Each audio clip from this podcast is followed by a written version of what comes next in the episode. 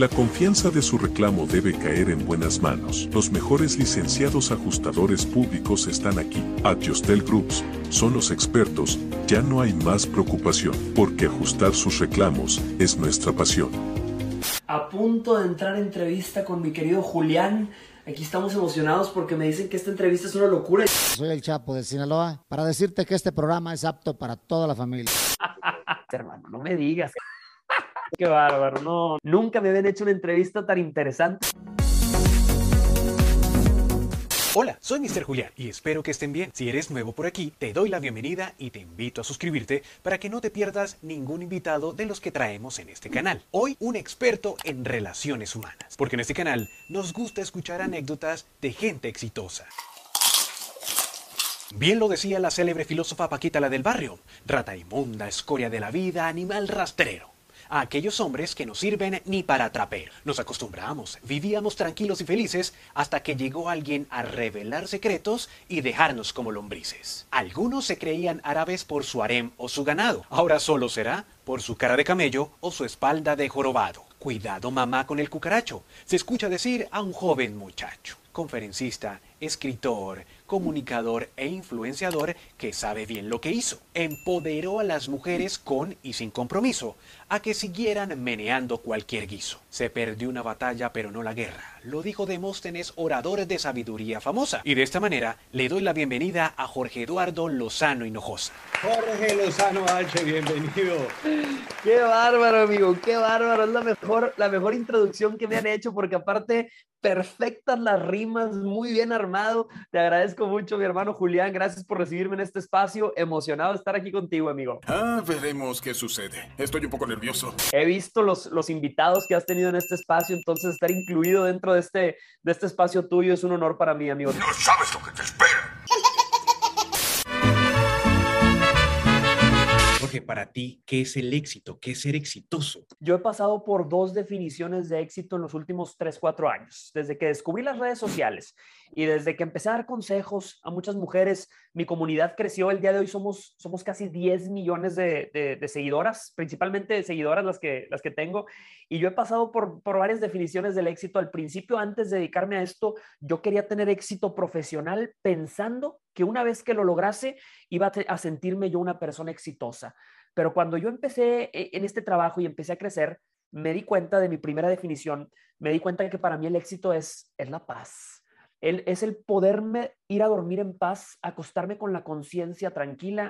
la camita, la camita. Pero te voy a decir una cosa, con el paso de estos cuatro años, este, Julián, que se ha hecho, tú sabes que con el, con el éxito llega a veces también las complicaciones. Y, el panorama no siempre es sencillo. Para crecer tienes que sacrificar muchas cosas. Entonces, yo descubrí una segunda definición, que es la que el día de hoy te, te, comparto y es la que rige mi vida el día de hoy. Para mí el éxito es estar viviendo en el propósito para el que fui diseñado. Yo empecé a preguntarle al creador, Dios, ¿para qué me hiciste? ¿Para qué fui hecho? Y quítame todo lo que no tenga que ver con, con mi propósito y ponme donde, donde fui hecho, donde para mí me diste las herramientas. Y fíjate que en, cuanto empecé a tomar esa filosofía de vida, me empecé a deshacer de muchas cosas, incluidas amistades, cosas que me quitaban el tiempo, ideas que me quitaban el tiempo, y me fui sobre mi propósito. Y en ese momento, mi querido Julián, creo que es cuando más exitoso me he sentido. Dios, ¿por qué vinimos al mundo? Esa es una excelente pregunta. Jorge, ¿qué se siente ser el confidente de tantas personas? El sensei en materia de relaciones humanas. Es una gran responsabilidad, no sabes, todos los días me duermo sabiendo que hay mucha gente que toma mis consejos de forma muy literal y va y los aplica. Por eso, por eso yo intento que mis consejos no solo sean divertidos y graciosos, sino que tengan sustancia. El entretenimiento en estos tiempos, Julián, tú sabes, hay muchos comediantes, hay muchas personas que nos entretienen, que nos hacen reír, pero yo a veces veo el entretenimiento como el algodón de azúcar. Oye, tú te lo puedes comer, pero nunca te va a llenar. Yo quiero ofrecerle a la gente consejos que aparte de que sepan rico, que sean divertidos, te nutran. Maestro. Maestro. Con todas las historias que has tenido la oportunidad de escuchar, ¿qué balances puedes hacer sobre nuestro papel como especie, como la especie más inteligente? Sí, sí. Pero sí, que a veces, a veces actuamos como Australopithecus. Julián, es, es totalmente cierto esto. Me he dado cuenta de dos cosas. La primera, que seguimos siendo animales de instinto.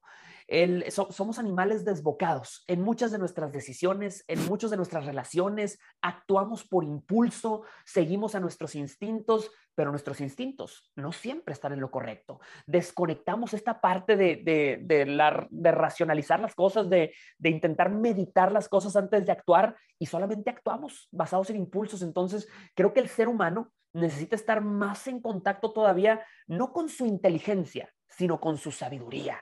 Inteligencia, capacidad de entender o comprender, capacidad de resolver problemas, sabiduría, grado más alto del conocimiento, conducta prudente en la vida o en los negocios. Dos palabras completamente diferentes. hay personas muy inteligentes, pero que no son sabias. Entonces yo sí opino que necesitamos hacernos seres humanos más sabios, número uno. Número dos, yo he encontrado que somos creadores de nuestros propios dramas y de nuestras propias tormentas.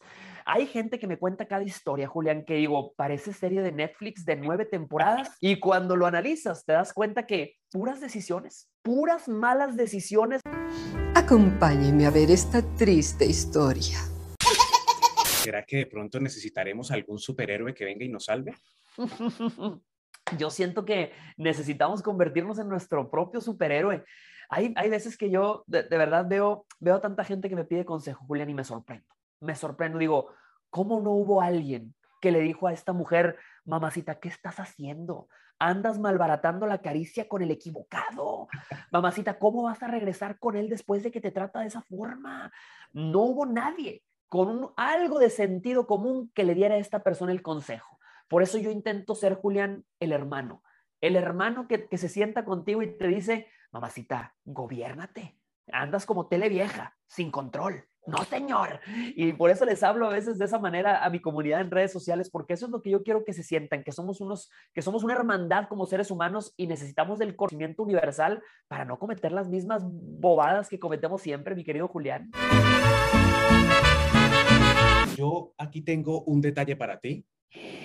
No me digas, hermano, ¿qué me eh, trajiste? Este es un regalito a mí lo que me gusta de la tecnología y todo lo que está pasando es que de Orlando, Florida, te lo voy a entregar hasta Monterrey.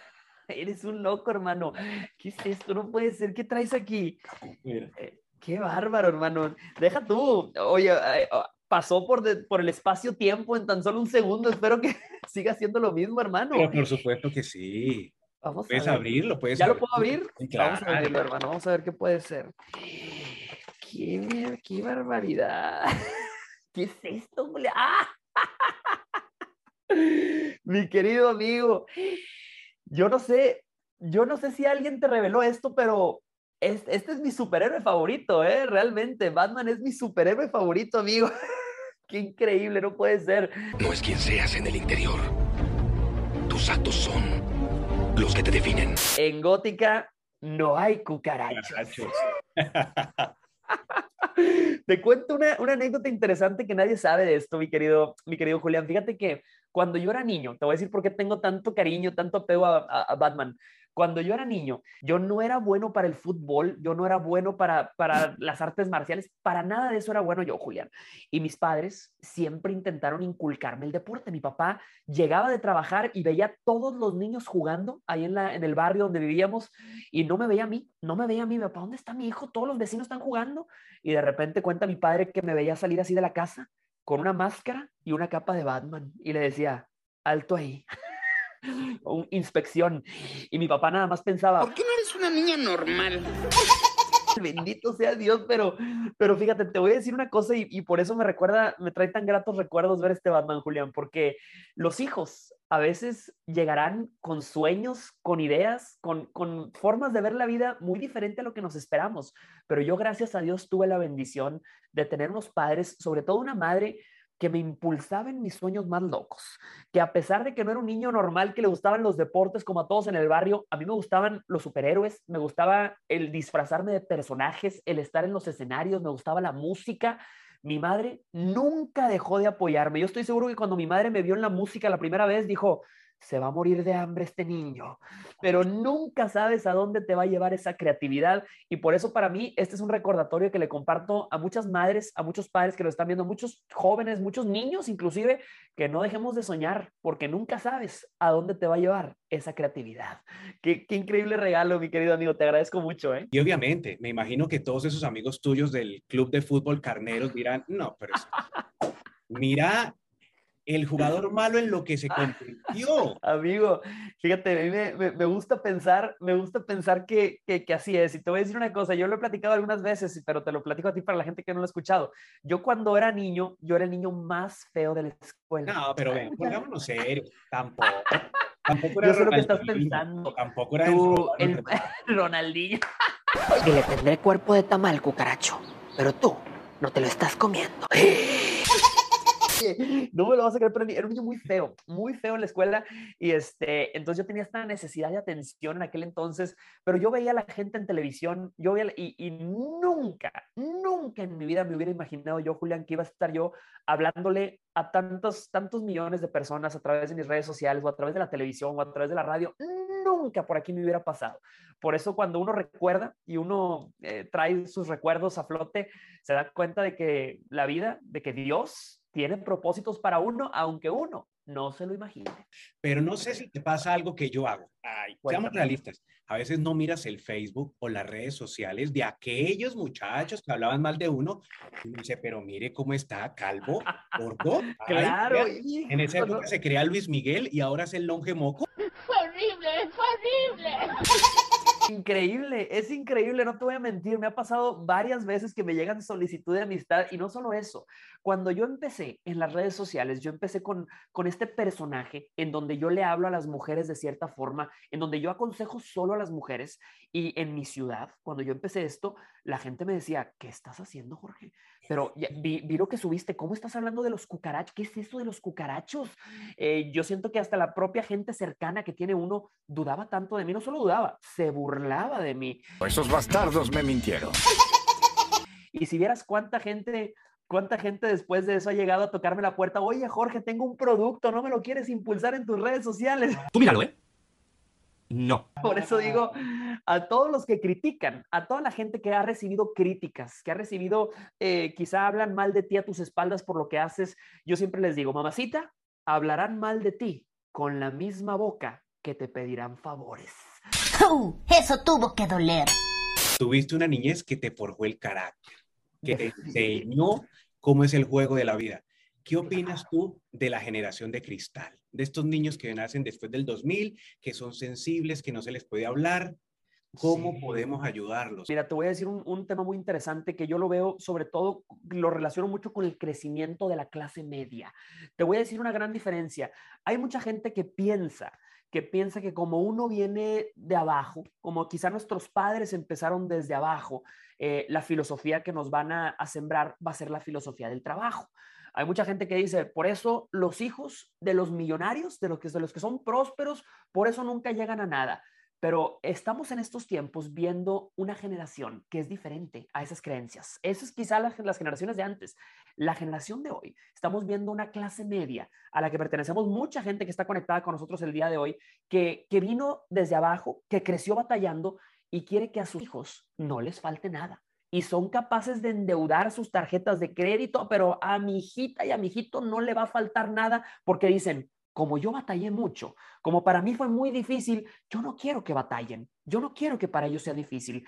Y fíjate, esa es una, una manera de verlo muy noble, pero a veces se nos olvida que el caerse de la bicicleta es parte del arte de aprender a andar en bicicleta.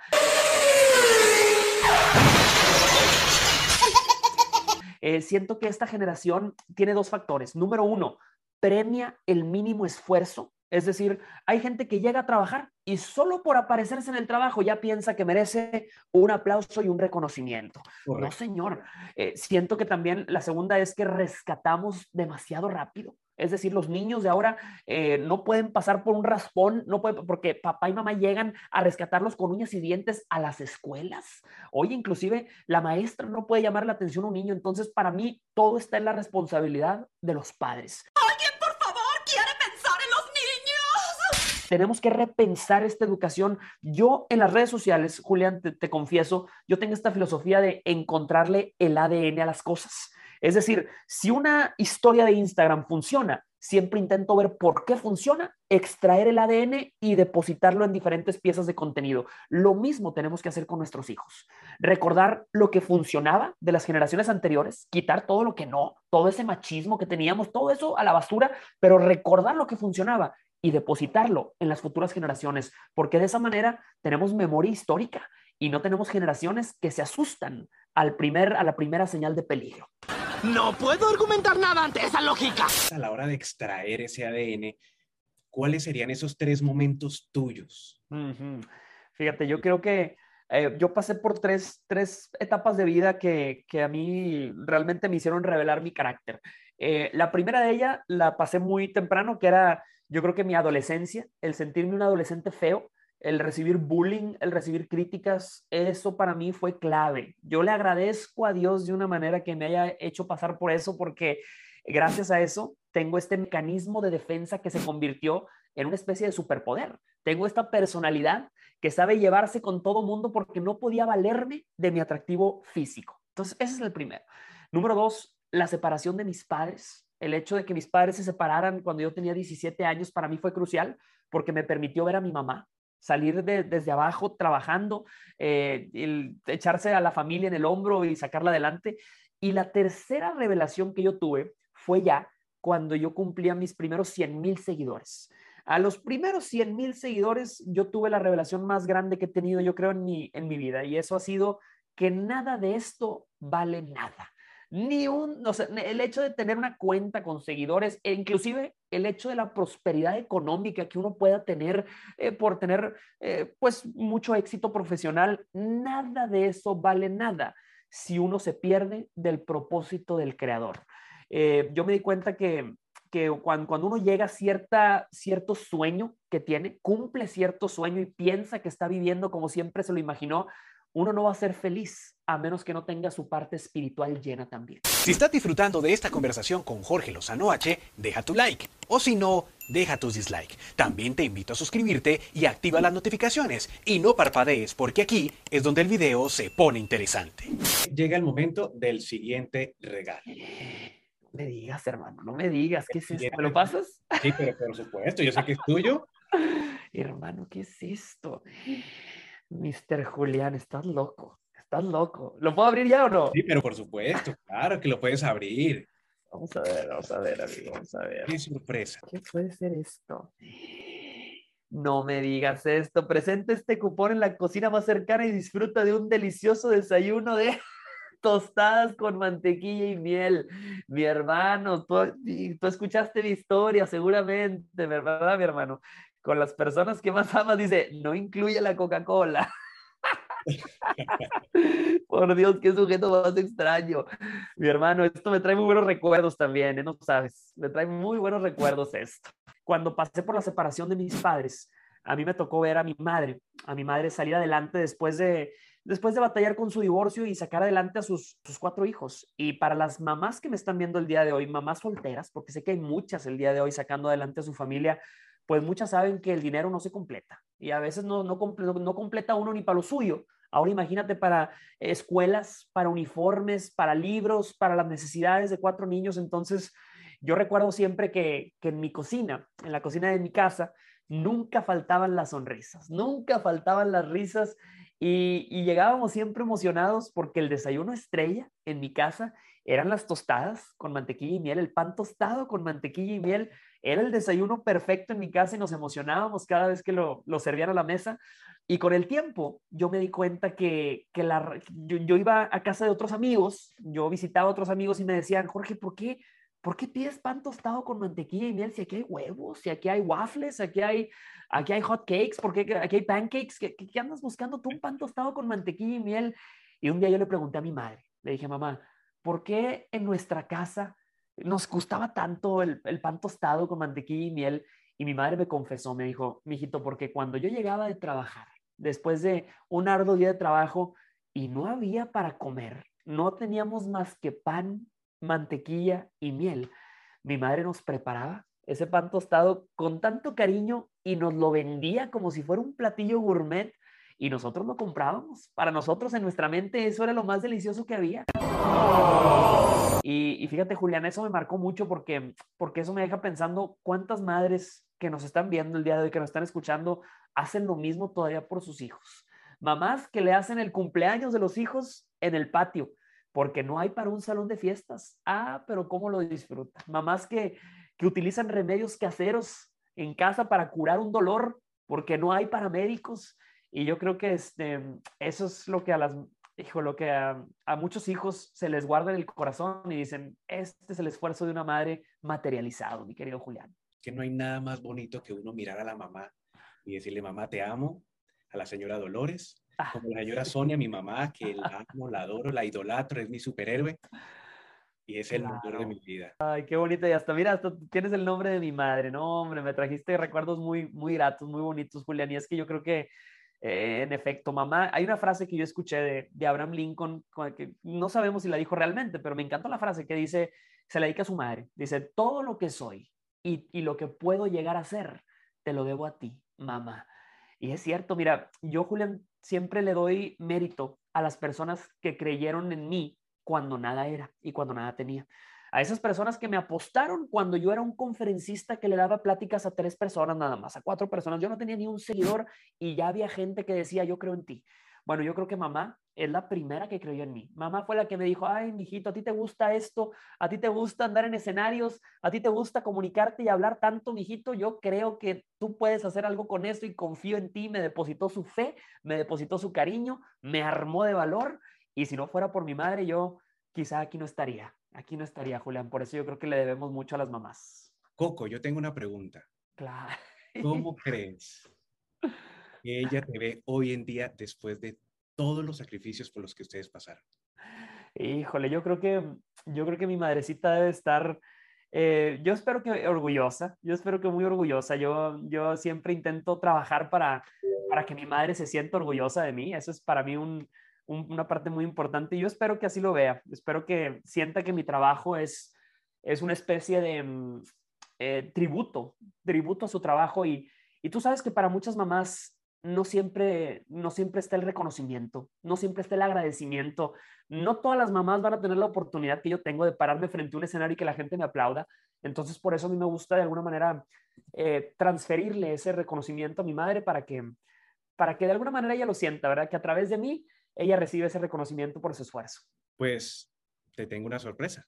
No, qué Ponle, sorpresa tú. ponle mucho cuidado. Hola Jorge, ¿cómo estás? Hijo, hoy quiero compartir contigo un recuerdo que tengo muy especial. Son de esos tesoros que uno guarda en su corazón. Eh, estabas bastante pequeñito. Bueno, hay demasiados porque fuiste siempre un niño muy, muy inquieto, muy activo, pero este lo recuerdo con, con un cariño muy especial porque estabas muy, muy pequeñito. Eh, ya desde muy temprana edad se te notaba la, la habilidad que tenías en el habla para expresarte, eras bastante extrovertido. Lógicamente yo lo veía muy normal porque yo no tenía comparación, pero esa era la observación que me hacía siempre la gente, la familia, los amigos que, que tenían la oportunidad de platicar, platicar contigo porque ya platicabas. Eh, yo creo que tenías alrededor de un añito y medio y andábamos comiendo en, en un pueblo por ahí del Estado de México y en un segundo te me perdiste. Digo, sucedía a menudo porque eras como un pececito que, que se iba entre el agua y a mí me daba, me, me, preocupaba mucho, me ponía muy nerviosa, entonces me paro de inmediato, Coco, Coco, ¿dónde estás? Siempre te, te dije Coco desde pequeño. Y empieza a, tocar el mariachi, yo volteo, eh, estaba como una tarima donde estaba el mariachi y pues mi sorpresa fue que ahí estabas tú, ya micrófono en mano, les habías pedido las mañanitas y empezaste a cantar con ellos. Eh, yo me quedé así de que, ah, debí haberte buscado primero con el mariachi, ¿verdad? Bueno, es, fue una, una anécdota muy curiosa que tengo porque estabas bastante pequeñito y, y, y era, te veías como un enanito cantando las mañanitas, aparte las cantabas muy bien fue un recuerdo muy, muy curioso de, de, tu infancia y hoy lo quería recordar contigo, hijo. decirte que estamos muy orgullosos de ti, que te amamos y más que todo, como siempre lo comento, más del orgullo de, lo que hayas logrado, hecho o dejado de hacer. Eh, mi mayor orgullo es tu corazón, hijo. Tienes, siempre has tenido y, lo sigues teniendo un hermoso corazón.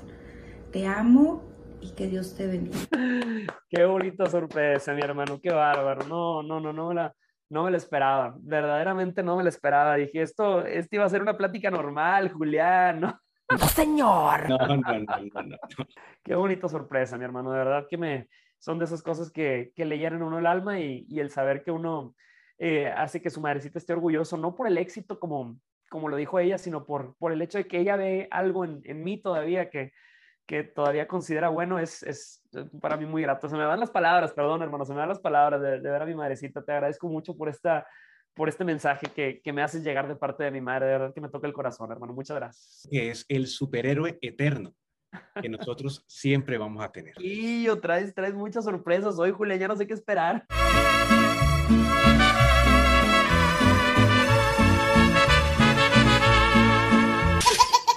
Avanzando en el tiempo, uh -huh. te gradúas como licenciado de Relaciones Internacionales en el Instituto Tecnológico de Estudios Superiores de Monterrey.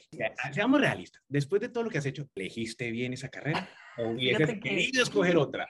Fíjate que eh, lo, lo, he pensado y lo he meditado tantas veces, Julián. Di, siempre, yo, yo quería estudiar comunicaciones. Yo quería graduarme de comunicólogo porque desde antes, imagínate, yo ya, si ella ya tenía eso en, en mente, quiere decir que Dios ya me había revelado para dónde iba y mis dones y mis talentos, pero, pero no le hice caso a mi corazón, le hice caso a la gente que me decía, no, comunicaciones te vas a morir de hambre, no, no, no, no hay para eso carrera, no hay para eso oportunidades. ¿Para qué te digo que no, sí, sí? Entonces, cuando yo entré a estudiar, estaba la palabra globalización a todo lo que da. Era la palabra de moda, la globalización, la globalización. Entonces, yo estudié licenciado en Relaciones Internacionales pensando que, bueno, iba a poder trabajar en una compañía multinacional, iba a poder trabajar en una empresa grande, ¿no? Eh, pero increíblemente, si no hubiera estudiado esto, fíjate, increíblemente, eh, esta carrera me ayudó a entender muchos términos, muchas teorías. Ahí aprendíamos mucho. Eso era para ser embajador, para ser cónsul o analista de escenarios internacionales. Ahí aprendí mucho de la guerra.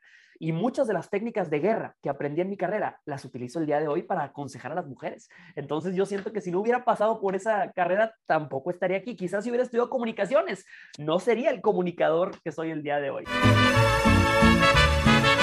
Entras a Sigma Alimentos. Sí, sí, sí, sí, sí. ¿Qué te enseñó esa jornada laboral de 8 a 5, de puro operario de máquina? Sí, no, hombre, yo era... esa jornada? Claro, mira, yo me dedicaba a la mercadotecnia, era mercadólogo, yo me, me, me, dedicaba a todas las promociones y todo lo que había en el punto de venta. Y, y, fíjate, aunque era un trabajo muy bueno, un trabajo muy bien remunerado, siempre decía, ay, me falta lo mío, me falta lo que me apasiona. Pero ¿sabes qué he pensado siempre, Julián? Que lo que te apasiona, siempre encontrará la manera de salir en lo que estés haciendo. Entonces, imagínate que yo tenía dentro de mi trabajo, mi, mi trabajo normal, pero empezaron a ver que yo era muy bueno para dar conferencias de ventas para los, las vendedoras de la empresa. Y me juntaban a todas las vendedoras y les daba iniciativas de venta. Y entonces me empezaron a llevar dentro de la empresa, empecé a viajar, me empezaban a llevar a otras oficinas para capacitar a las vendedoras. Entonces, increíblemente, lo mío empezó a salir ahí y yo siempre he tenido la filosofía que cuando uno no hace lo que le apasiona, le va a empezar a ser infiel a su trabajo con lo que le apasiona vas a terminar tu jornada y los, el tiempo que tengas libre se lo vas a dedicar a tu pasión y va a empezar a crecer la pasión y de repente la pasión va a ser más grande que lo que solo te mantiene. Entonces, para mí es una invitación a toda la gente que nos está viendo a que sigan lo que les apasiona, que le apuesten a lo suyo. Te digo, son consecuencias afortunadas que se van poniendo en el camino de uno, personas, ángeles que a veces uno piensa que los manda Dios para abrir puertas que te van a llevar al destino para el que fuiste diseñado. Pero Jorge, te voy a hacer una pregunta y quiero que seas honesto. ¿Has sido un cucaracho? Aquí les pregunto, ¿qué hubieran hecho ustedes? ¿Tú has sido pregunta. cucaracho en la vida? Fíjate, te voy a decir, yo creo que, de, de, contestándolo francamente, yo creo que sí, sí he sido un cucaracho. Lo sospeché desde un principio.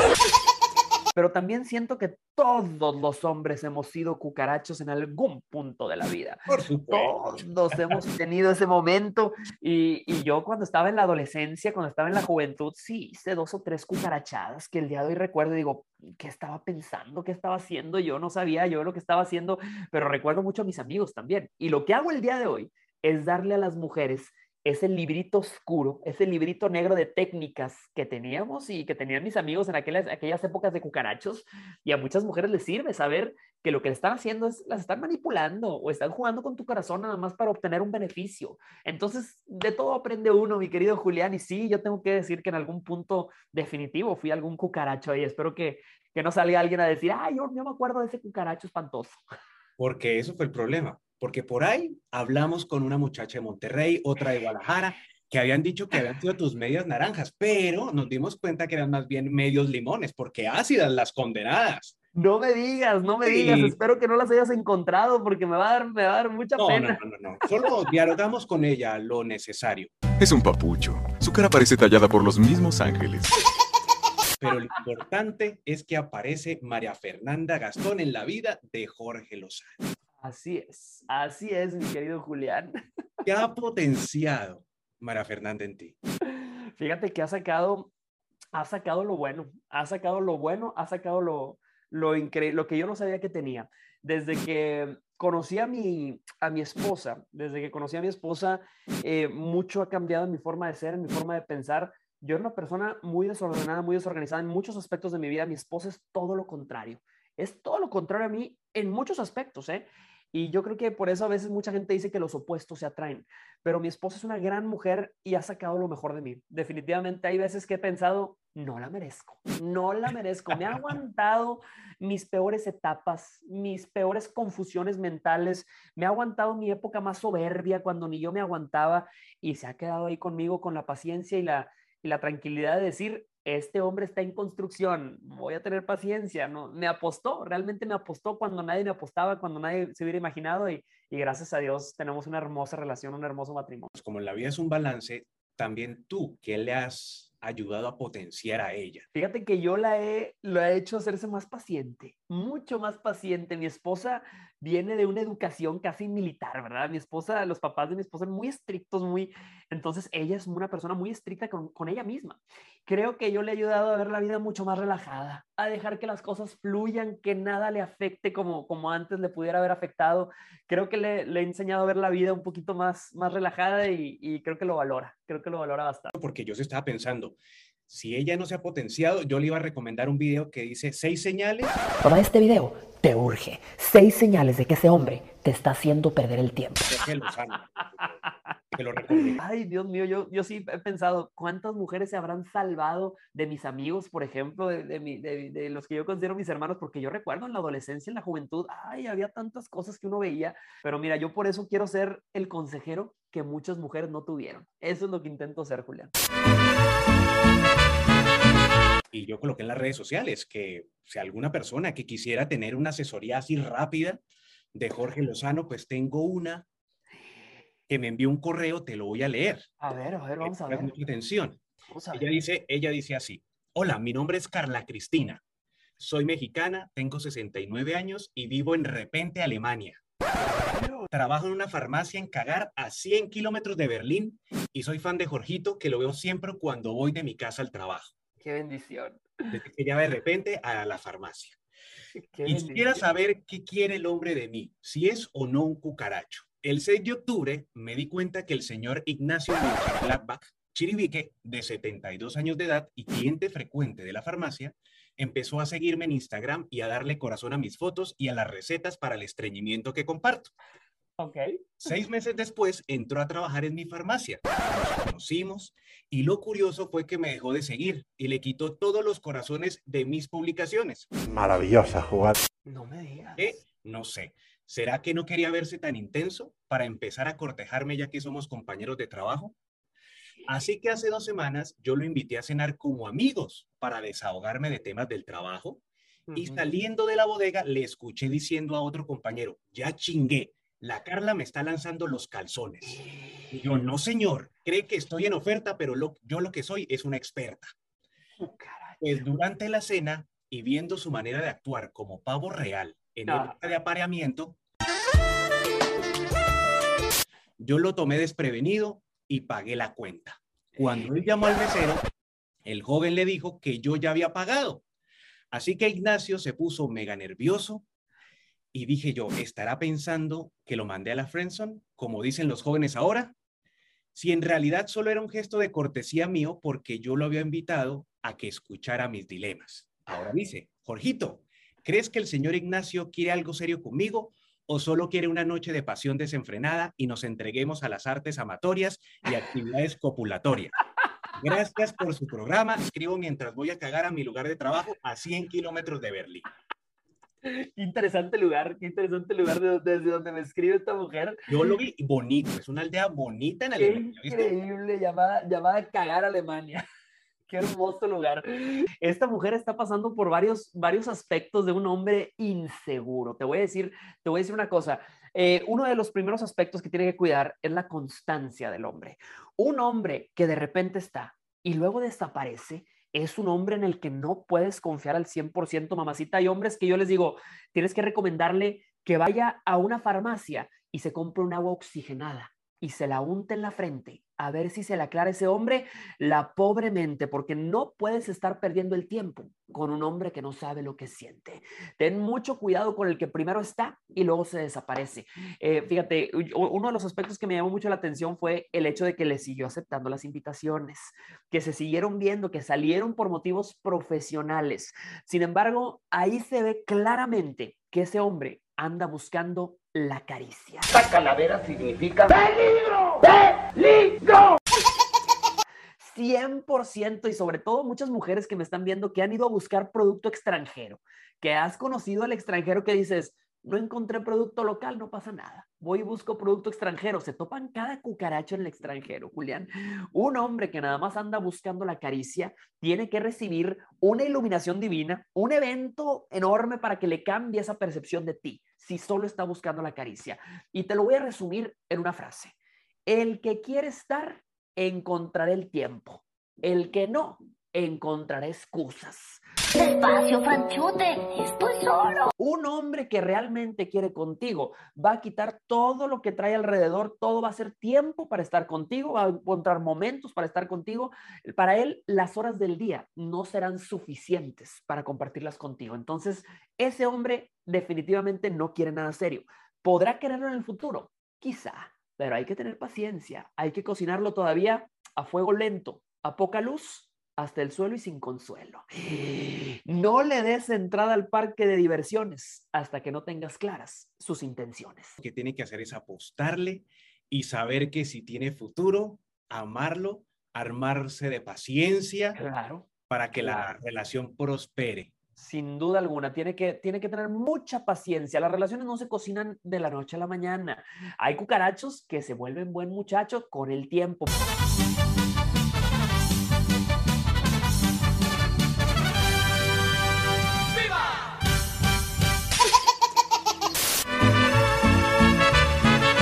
La llegada del personaje, ¿en qué ha cambiado tu vida, Jorge? Fíjate que, hermano, a veces el personaje se vuelve, se vuelve ya parte de, tu personalidad di- di- di- diaria, ¿verdad? Este, yo he aprendido a separar este personaje de mi vida privada. Eh, antes eh, yo estaba en personaje casi todo el tiempo, mi esposa me regañaba, me reclamaba, Jorge, no me hables así, estás hablando con la voz del personaje. Y yo le decía, mamacita, pues no, no, no lo sabía separar en ese entonces, pero el día de hoy entiendo que el personaje cumple una misión. Y cuando estoy en casa con mi familia, con mi perro, no tengo por qué estar cumpliendo esa misión. Entonces he aprendido a separar mi vida personal de mi vida profesional y me ha servido muchísimo. Al contrario, me permite a veces no tener que vivir a ciertas expectativas, porque para eso está el personaje. Me ayuda a recibir, si recibo críticas, no, no son mías, son para el personaje. Entonces me ayuda a separar esa parte muy bien, me funciona, me funciona perfectamente. Estoy muy orgulloso de, de lo que ha crecido ese personaje. Que el personaje es el superhéroe de muchas personas. Exactamente, y eso para mí me tiene muy contento, muy orgulloso, amigo. Eres una persona con bastante éxito, como lo hemos escuchado. ¿Cómo manejas el miedo a emprender una nueva idea que de por sí está ya expuesta al fracaso? Sí, sí, sí. Pero sí, que a sí. su vez tiene que ser mejor de lo que ya le has presentado al público, porque es que la competencia ahora es contigo mismo. Fíjate que siempre existe un miedo a, a- a hacer cosas más grandes de las que ya hiciste, ¿verdad? Y, y el hecho de fracasar en eso a veces es un miedo latente, pero yo intento siempre mantenerme en movimiento. Esa es mi principal recomendación, mantenerte creando, creando, dejar de editarte a ti mismo demasiado, porque a veces queremos que nuestras ideas sean perfectas, queremos que todo salga exactamente como lo imaginamos y pues si, si realmente así fuese, nunca saldrían las ideas. Yo creo más en el hacer que en el planear tanto. Entonces, si eso, eso me ha funcionado muchísimo, el hecho de, de dejar que el trabajo fluya, que los proyectos fluyan. Y cuando los proyectos fluyen, las ideas también fluyen. A veces una persona tiene una idea tan grande en su mente que dice, es que le ha puesto todo a esta idea y quizá falla y te quedas sin nada. Yo prefiero más el volumen de ideas, la cantidad que el- quizá la calidad o la apuesta a una sola idea. Te has consolidado, ya tienes tu estilo, tu rutina, Claro. eres una marca ya consolidada. ¿Qué consejo le puedes dar a las personas que están emprendiendo en búsqueda de ese talento, ese, ese momentum para que puedan explotar tanto en su negocio, en sus carreras, en su vida emocional y que cuando lleguen a esa cima, a esa exposición mediática, no pierdan el rumbo, no pierdan esa humildad? Mi hermano, mira, yo le recomiendo a la gente que, que sobre todo sean fieles a su corazonada. Si de una corazonada te dictó, algo te incomodó y te dijo, es por aquí, apuéstale a esa corazonada y sé fiel, sé constante, sé persistente. Quiere decir que hay algo ahí, quiere decir que vas a picar oro eventualmente. Eh, yo le recomiendo a la gente que, que no sea de aquellos que empiezan un proyecto y no lo terminan, que empiezan otra cosa y no la terminan. Yo soy fiel creyente de ir hasta las últimas consecuencias. Oye, vas a, vas a perseguirlo y vas a fallar, qué bueno. De perdido ya tienes información sobre un camino que no era. Ya descartaste un camino, pero cuando empiezas cosas y no las terminas, nunca vas a acabar de descartar. Así que deja de procrastinar y al botón de suscribirse debes apretar, porque en este canal vinimos fue a disfrutar. Y déjame en los comentarios qué te está pareciendo esta conversación con Jorge Lozano H. Tengo entendido que coleccionas máquinas de escribir. Ah, sí, tengo varias. De hecho, estamos en mi estudio, unas están muy pesadas, pero te enseñaría una. Yo tengo varias máquinas de escribir antiguas que me encantan. Pues yo tengo un detalle que quiero que este haga parte de No esa selecta familia, entonces... No me digas, te hermano, ¿me lo pasas? Claro, mira Qué ahí. loco estás, hermano. ¿Qué es esto? Vamos a ver, vamos a ver. ¿Qué es esto? ¿Qué es esto, mi hermano? Una pequeña maquinita de escribir, hermano. Ay, ya se me atoró aquí con el micrófono. Qué gran detalle, mi hermano. Muchas gracias. Fíjate, esta, es- esta no la tenía, ¿eh? Esta Ah, no la tenía. La voy a Esta agregar. Edición especial, edición limitada. Me encanta, la voy a agregar. Fíjate, ahí justo en mi colección la voy a poner ahí a un ladito. Hermano, te agradezco mucho, ¿eh? Cada tecla plasma en el papel, queda siempre plasmado. ¿Cuál es ese legado que tú quieres dejar plasmado en la piel de la gente cuando ve tu contenido? Me gustaría que la gente recordara que detrás, que, que un, un- un mal, una mala relación, un mal día no significa una mala vida. Todos pasamos por malas decisiones, todos pasamos por malas relaciones, todos pasamos por malas rachas, pero eso no significa una mala vida. Al contrario, creo que el legado que quiero que la gente se lleve de mí es saber que siempre hay esperanza, que siempre hay un, un- un cielo azul esperándote después de una tormenta y que aún y cuando las circunstancias se vean imposibles, nunca sabes lo que está conspirando a tu favor. Yo voy a mi destino y voy a ganar. Gracias, muy amable. Te lo repito, bien. Hermano. Cuentas conmigo. Wow, qué, qué increíble, ¿eh? te agradezco muchísimo y, y- y cuenta con que ahorita voy a narrar mi, mi experiencia que fue muy interesante. Te agradezco mucho, mi hermano, ¿eh? Cuídate mucho y nos vemos muy pronto, bendiciones. Nos vemos, bye bye. Qué locura, ¿eh? Qué locura. So- soy Mr. Julián. No, no, no, se la rifó con esta entrevista. Una, una verdadera experiencia. No saben la cantidad de detalles que mandó, lo, lo- la investigación que hizo, bendito Dios. Qué increíble, qué increíble. Muchas gracias. Agradezco mucho a Julián, por cierto. Si está viendo este video, que no sé si lo esté viendo, que lo vaya a ver, pero una chulada. Muchas gracias. La confianza de su reclamo debe caer en buenas manos. Los mejores licenciados ajustadores públicos están aquí. Adjustel Groups son los expertos. Ya no hay más preocupación, porque ajustar sus reclamos es nuestra pasión.